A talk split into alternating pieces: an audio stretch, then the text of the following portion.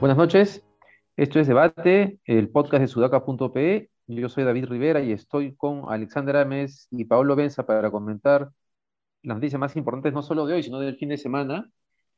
Y eh, bueno, quiero comenzar diciendo que el fin de semana Alexandra Ames cumplió con, Cumplió. con su promesa Así es. este, y, Eh. pagó el, y pagó el chifa.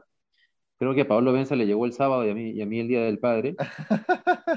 Altamente recomendable el tallarín saltado de Mr. Shaw, se llama, ¿no, Ale? Ese es sin canje, ¿ah? Ese es Sí. este, promo gratis. Ese es sin canje. Ese, ese es sin canje, efectivamente. Bueno, y dicho eso, muchas gracias por el chifa, Ale. Gracias. Este, gracias, De nada, de nada. Este, Hay que saber perder. Hay que saber perder, y eso iba a decir Alexandra Ames, ha sabido Acá. perder, cosa que Keiko Fujimori insiste en No. hacer. Así en no aprender, mejor dicho. Y el fin de semana ha pasado algo importante, por más que el Fujimorismo quiera eh, minimizarlo, ¿no? Y es que Ipsos presentó un estudio que hay que aclarar. Es un estudio que no se ha hecho con una muestra de actas, es un estudio que se ha hecho con la totalidad de las actas, que es muy importante. Y lo que he encontrado es que si bien hay casos atípicos, estos casos atípicos son muy parecidos a los que se encuentran en cualquier proceso electoral. En conclusión, no ha habido ninguna maquinaria que haya estado creando un fraude, porque si no hubiésemos tenido mayores este, fraudes en las elecciones anteriores. Pero lo importante, además de eso, es que incluso en los casos atípicos que encuentra Ipsos, revela que no benefician en particular a uno de los dos candidatos, sino que benefician por igual a ambos candidatos. Y esto es muy importante porque si recordamos el punto de partida del discurso, de la narrativa del fraude de, del Fujimorismo, eh, el martes de la semana anterior, este comienza argumentando que los casos irregulares que ellos habían encontrado, que presentaron dos, ¿no? En, ese, en esos videos, se habían producido justamente en aquellos lugares donde Keiko Fujimori más votos había sacado. Eh, y así comenzó toda, toda la narrativa. Ese martes, ese martes el Fujimorismo además dijo, puso a disposición una línea para comenzar a, eh, a recibir denuncias, porque en verdad no tenían argumentos para afirmar lo que estaban afirmando, y en paralelo se puso a trabajar la maquinaria de los estudios de, los estudios de abogados de Lima, que por cierto, Paolo, hay un estudio, hay un artículo sobre el estudio Payet que sería bueno que lo comentes después tú. Así. Pero en cualquier caso, este, está claro que cada, conforme pasa el tiempo, la narrativa del fraude eh, no solamente pierde fuerza, sino que ya es vergonzoso que se siga afirmando eso. Sin embargo, una encuesta de Datum de ayer Sí. también muestra que el 65% de peruanas considera que hay indicios de fraude en las elecciones. Lamentablemente, Datum, eh, y es bien raro que Datum haya hecho esto, o tal vez no debería sorprender, este, no pregunta más allá de eso, es decir, no sabemos si es que el 65% piensa que ha habido fraude a favor de Keiko, o si en el sur piensan que es un, es un fraude, más bien indicios de fraude a favor de, de, de, Keiko en vez que a favor de Castillo. En fin, ¿cómo están viendo ustedes la, la cosa? No, yo creo que ya eh, el, el, Fujimorismo se está quedando sin herramientas y, y, está empezando a ser bastante contradictorio, ¿no? Ipsos, por un lado, eh, como bien has dicho, pues ha presentado eh, información en donde no pueden llegar a la, a, la, a la, conclusión de que haya habido fraude, detectan anomalías, y de anular estas, estas anomalías, se reduce la brecha entre ambos candidatos, pero no cambian los resultados, ¿no? Entonces, eh, esto es importante resaltar porque el, el periodista de Latina, eh, se me ha ido su nombre, me parece que es eh, Harold. Puede ser, algo así. Harold Moreno, Harold Moreno. Harold Moreno tuiteó un análisis bien interesante con ayuda de, de, de, de, otros, un equipo más, ¿no? Sobre las, gracias justamente a que los datos de las actas que tanto decían, este, queremos ver las actas, queremos ver las actas, las actas están colgadas una por una en la página de la OMPE y en la es, eh, base de datos abiertas del Estado está sistematizada. Entonces, con esa información, Harold Moreno ha podido determinar que eh, de inclusive de recibir las 800 actas, o no llegan a ser 800 en realidad, pero las actas en cuestión que deberían eh, ingresar entre las 8 de la noche y medianoche, tampoco alcanza para cambiar los resultados, de darle, de darle eh, la razón. Entonces, eso ellos ya lo tienen que haber calculado, ellos lo saben perfectamente, sino que están agarrando cualquier cosa para seguir gritando fraude y esto es bien peligroso, ¿no? Pablo Lavado igual también, creo que lo vamos a hablar en la segunda ronda, pero pero es, empieza a ser ya bochornoso porque se quedan sin argumentos y ahora han creado este hashtag eh, danos la trampa, avísanos si hay trampa, no sé cómo es este hashtag, eh, pero en donde están viendo evidencias de fraude. Entonces, o sea, primero gritas fraude y dos semanas después le pides a la gente que envíe evidencias de fraude, es porque no lo tienes.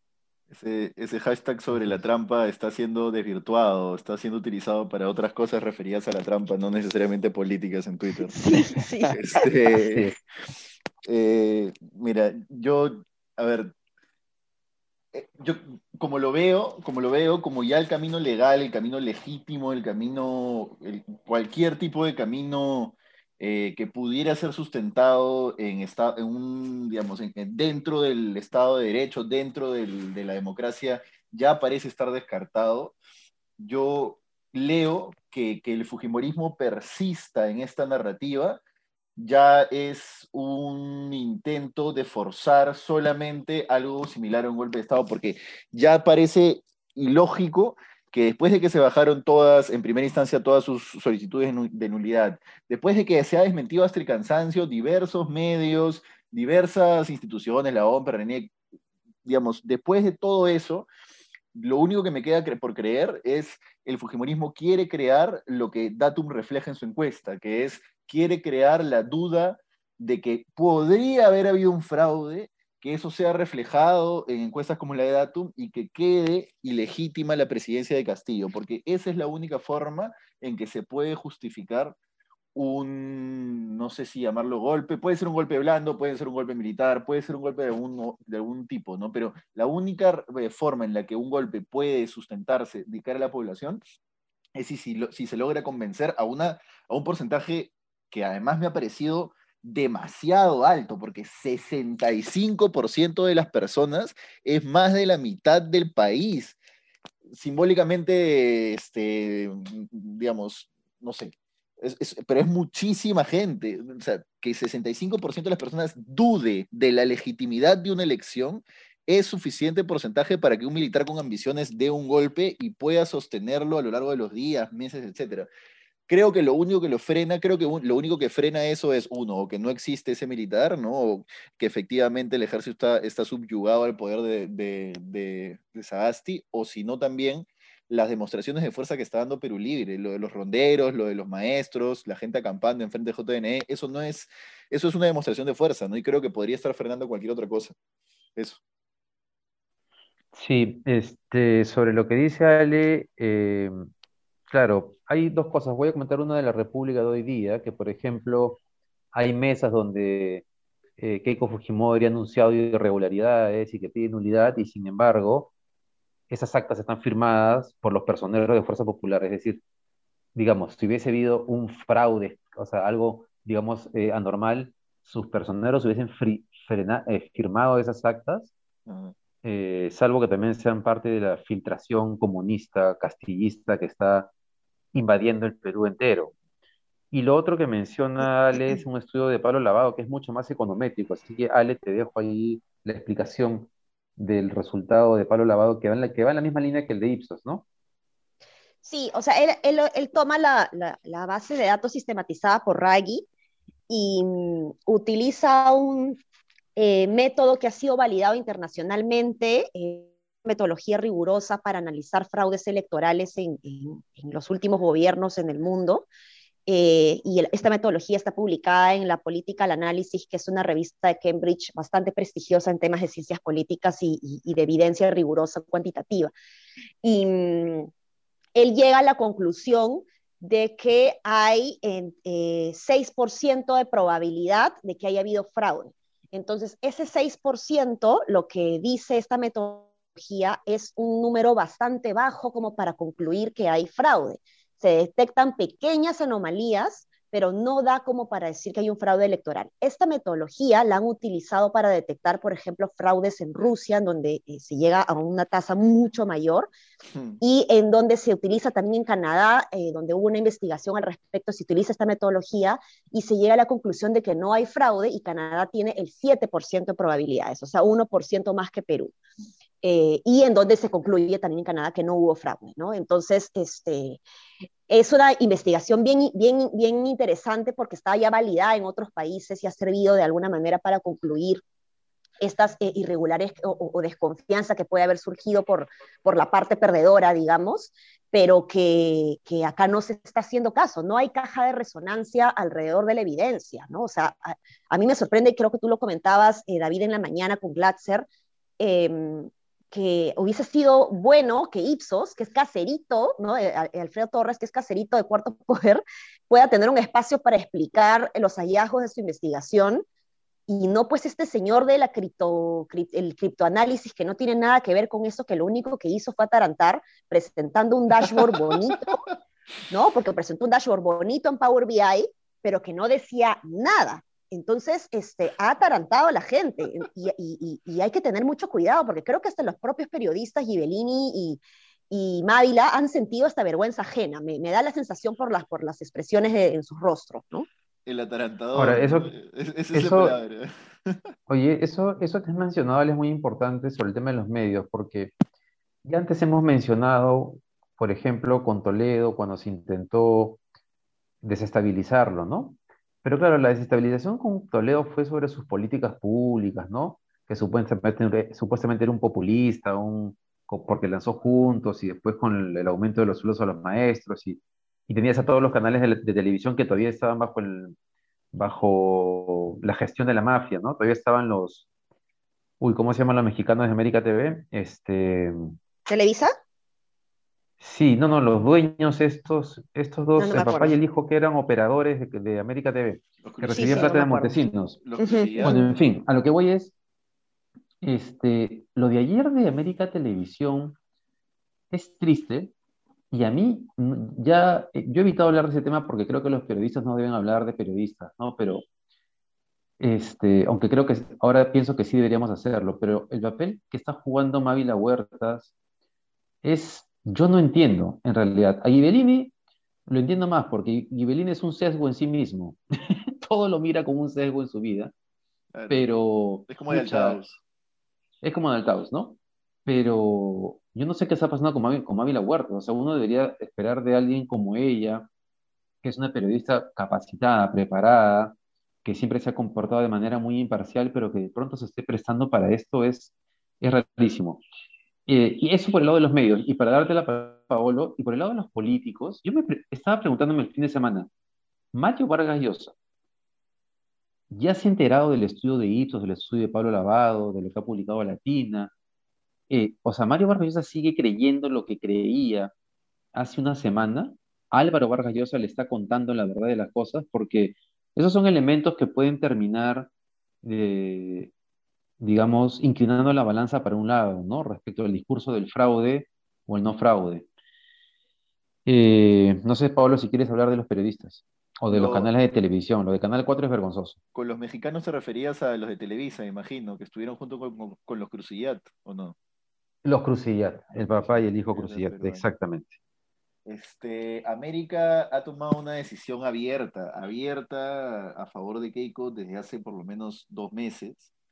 Eh, y yo creo que si algún periodista se quedó en América todavía, es que, o sea, ya no hay forma de que esa persona diga, yo no sabía, esto no sé, digamos, no hay gris, es claro, es claro y, y, y, digamos, Mávila lo ha aceptado, ¿no? Lo ha aceptado, en fin, cada periodista tiene, tiene derecho, bueno, no sé si derecho es la palabra, ¿no? Cada periodista toma sus propias decisiones, pero claramente lo que hay hoy en América no es una cobertura periodística. El periodismo no tiene los criterios que utiliza América para, para definir su cobertura, ¿no? Y, y en chiquito, el 65% de personas que cree, que cree que podría haber habido un fraude, que es un montón, cree que podría haber habido un fraude simple y sencillamente no porque haya hecho la búsqueda de información y se haya informado, no, porque probablemente un día prendió la tela a la hora del almuerzo, estaba la antena caliente de América y vio algo que decía que podría haber habido un fraude. Luego miró su celular y en su grupo de WhatsApp alguien le mandó una nota de limagris.com que decía fraude en la mesa tal de Junín, botón muerto. Y después vio el video de Lourdes Flores en Twitter que decía, eh, a Piero Corbeto decía, no seas ladrón, entre el padrón. Con esos tres elementos se configura algo que no existe, pero que existe en su cabeza. Esa es la forma, de manual, ¿no? Solo una precisión. No son tres cosas, ¿ah? Mira. No, claro. Si sacan su cuenta, mañana vamos a llevar dos semanas en las que el principal tema de agenda no solamente de los canales informativos de señal cerrada, sino de los, señal, de los de señal abierta, es la posibilidad de un fraude. Hoy día ha continuado circulando, hoy día circuló un PPT de la DBA, no sé si vieron, Con, un, ejercicio, con un ejercicio estadístico que muestra cómo hay una desviación en el caso de los votos de Keiko Fujimori. La campana, la eh, campana, la campana de Gauss, esa, esa sí me han citado como tres veces. La campana. Entonces, es una maquinaria trabajando constantemente y persistentemente para dejar la idea eh, ahí de que efectivamente hay un fraude. Ya, pero lo que, yo voy, lo que voy, David, en cortito es, digamos, efectivamente hay una maquinaria en constante trabajo, pero lo que yo voy es que una persona con dos o tres veces que ya vio es una persona que no está constantemente informándose porque no es lo que le toca, como seríamos nosotros que estamos metidos en esto, ¿no? Pero una persona que tres veces ve algo que le refiere un fraude, tiende a dudar porque duda de las instituciones, porque no confía en ellas, porque nunca le han servido. y, ojo que... Dale, dale. Ah, ya, sorry, sorry, sí. O sea, lo que pasa es que algo que yo estaba recordando el día de hoy, después de haber visto eh, este dato de, de, Datum, em, es que no sé si ustedes se acuerdan que en octubre del 2020, un 70% de la población eh, no confiaba en la vacuna. No sé si se acuerdan. Eh, porque habían, habían fake news alrededor de las vacunas y, los medios de prensa jugaron un rol muy importante y muy responsable para mostrar evidencia científica de la importancia de la vacuna. Se comieron el pleito de yo pongo el hombro y todo lo demás, y esto cambió por completo en febrero o enero de, de, este año, ¿no? Claro, ayudó también el escándalo de la vacuna gay que dijo, ah, ya, si Vizcarra se vacunó, yo también quiero, ¿no? Pero creo que también acá los medios de prensa justamente jugaron un rol muy responsable para enseñar a la ciudadanía, informar a la ciudadanía con evidencia científica, que es algo que no estamos teniendo. Más bien los medios de prensa terminan siendo cajas de resonancia a los fake news. Entonces eso confunde más a la gente. Y no hay perdón en decir, lo está diciendo mi entrevistado, no hay perdón en poner un titular de un entrevistado textual cuando ese titular es falso. Eso eso no existe, ¿no? No, en periodismo eso no es aceptable. Entonces, claramente están jugando su partido y su partido es ahora hacerle la camita a un discurso que deslegitime una presidencia de Castillo, ¿no? Y probablemente cuando Castillo asuma, si es que asume, porque ese entrecomillado de si es que asume todavía, digamos, está ahí, lamentablemente, pero cuando Castillo asuma, probablemente aprovecharán esa deslegitimización para forzar o promover también desde el discurso de la tele mociones de vacancia, ¿no? Yo sigo creyendo que ese es el mejor camino para el país. Lamentablemente no es una vacancia constitucional si la hacen por lo que sea. Pues. Eh, sí, no, muy complicado. El mejor camino es relativo, pero, pero, pero volviendo al ejemplo de Ale, que ha sido buenísimo el tema de las vacunas, eh, y al comentario que tú hacías, Pablo, sobre los medios, el problema aquí es que ya no es solamente que, claro, normalmente tú puedes tener tu línea editorial, pero tu línea informativa debe ser balanceada. En la segunda vuelta, la línea informativa fue totalmente desbalanceada. Pero ya no estamos en un momento en el cual solamente hay una línea informativa desbalanceada, sino que de pronto los medios, desesperados por contrarrestar la, información verídica, objetiva, digamos, técnicamente sólida como la de el principal canal de televisión de los domingos en informes políticos invita a un señor para hablar de criptoanálisis, que no podía ni siquiera explicar bien el asunto, le dan, le dan tribuna y al rato presentan lo de Ipsos como una cosa de minuto y medio, dos, y chao. Mm. Entonces ya el tema de la distorsión de la realidad es increíble y por eso me hacía acordar a cuando recién salimos del 2000, ¿no? Cuando recién salimos de la, de la, de la dictadura del 2000 y los canales de televisión se seguían prestando para eso. Y de hecho ayer Rosa María Palacios en su columna en La República del Domingo este, dice que si bien todos hemos hablado de la campaña del 2006, del 2011 como referentes para esta campaña, todo lo que está pasando ahora se parece mucho a lo que el Fujimorismo intentó hacer con la elección del 2000. Sí. Y somos, y somos además un país que extraña muchas cosas del Fujimorismo, ¿no? tendemos a creernos fake news. Hay una comisión en el Congreso estudiando, investigando el dióxido de cloro, ¿me entiendes? Entonces, claro, imagínate. Pues. Claramente somos un país muy propenso a, volver a caer en, las artimañas fujimoristas. Así es, bueno, y hablando del Fujimorismo, y creo que para ir cerrando el podcast de hoy, bueno, hoy día fue la audiencia para el pedido de reversión reconsideración de la, De, no, de la situación de Keiko Fujimori para volver a la prisión preventiva se acaba de resolver hace unos minutos mientras grabamos este podcast y este, no ha procedido. O sea, Keiko Fujimori sigue en libertad. Este, no he visto cuál es, o sea, más allá de que Keiko se reunió efectivamente con, con Miki Torres y, ojo, un dato que ha dado hoy día, sí, em, Ojo público. Domingo Pérez y que lo recoge Ojo Público, es que eh, no solamente era el caso de Miki Torres, sino también de Lourdes Flores Nano, porque resulta que Lourdes Flores también es testigo respecto a los recursos recibidos en la campaña del 2011. Sí. ¿Por qué? Porque, porque Lourdes Flores está siendo investigada por una reunión en su casa, o sea, en la casa, eh, en la casa de Lourdes Flores, a la que asistieron Carlos Neuhaus, Horacio Canepa, Jorge Barata y Raimundo Trindade para coordinar el pago de los 500 mil dólares a su campaña presidencial del 2006, dice acá.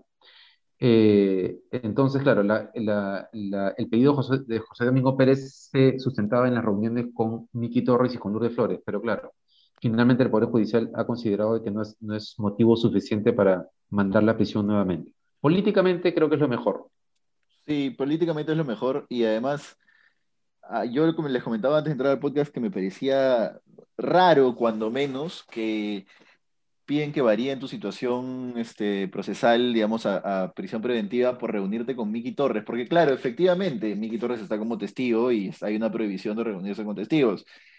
Uno más uno son dos, pero Miki Torres es, el, digamos, está directamente metido en la campaña del Fujimorismo, ¿no? Entonces, cómo poder cumplir eso, o es Keiko la que tenía que sacar a Miki Torres y alejarlo absolutamente de la campaña y no lo hizo, o al menos podrían haber tenido cierta comunicación, qué tipo de comunicación podían tener.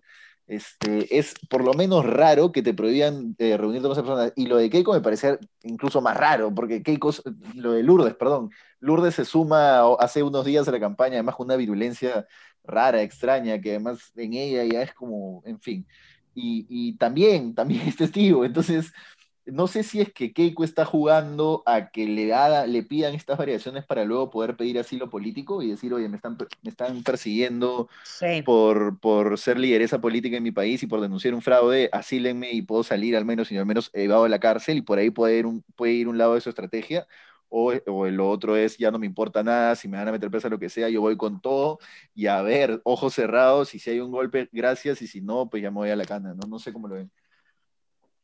Sí, yo creo que ella está tratando de crear esa narrativa también eh, eh, para victimizarse, ¿no? En este momento lo que más necesita es, es de, eh, de la victimización y en esta ola comunista en Latinoamérica, ¿no? es, es es la narrativa perfecta para poder asilarse, ¿no?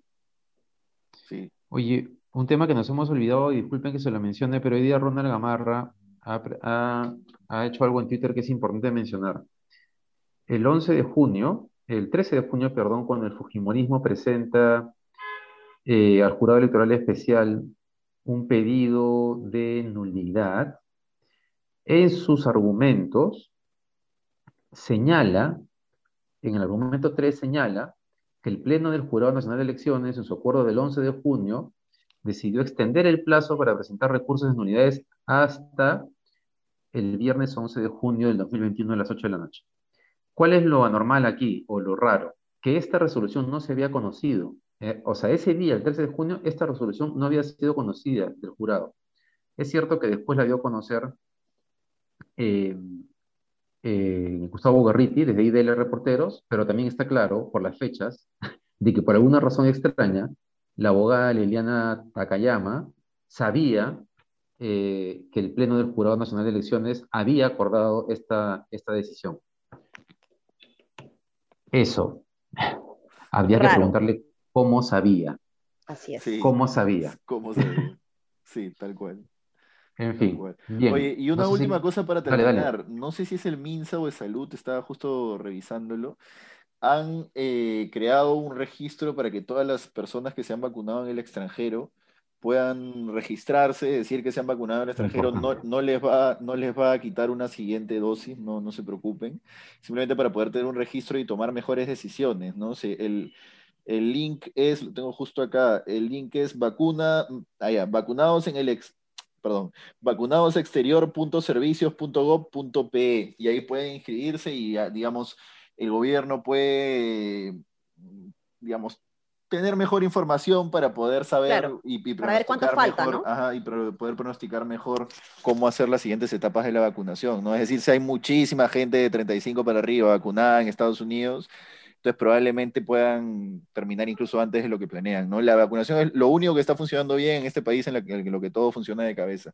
Así que bueno. Sí, sí ojalá que la gente efectivamente, por lo menos, ya que ya tuvieron el privilegio de ir a vacunarse a Estados Unidos, lo cual está muy bien, eh, puedan compartir esa información para poder priorizar eh, a otras personas que requieren ser vacunadas. Bien, muchas gracias por habernos acompañado. Muchas gracias nuevamente, Ale, por el chifa. Un saludo a Lili, que nos pide siempre despedirnos, recordando que eh, visiten este, y lean los artículos y el contenido publicado por sudaca.p. Hasta mañana. Nos vemos. Un abrazo, chao, chao. Un abrazo. Chao.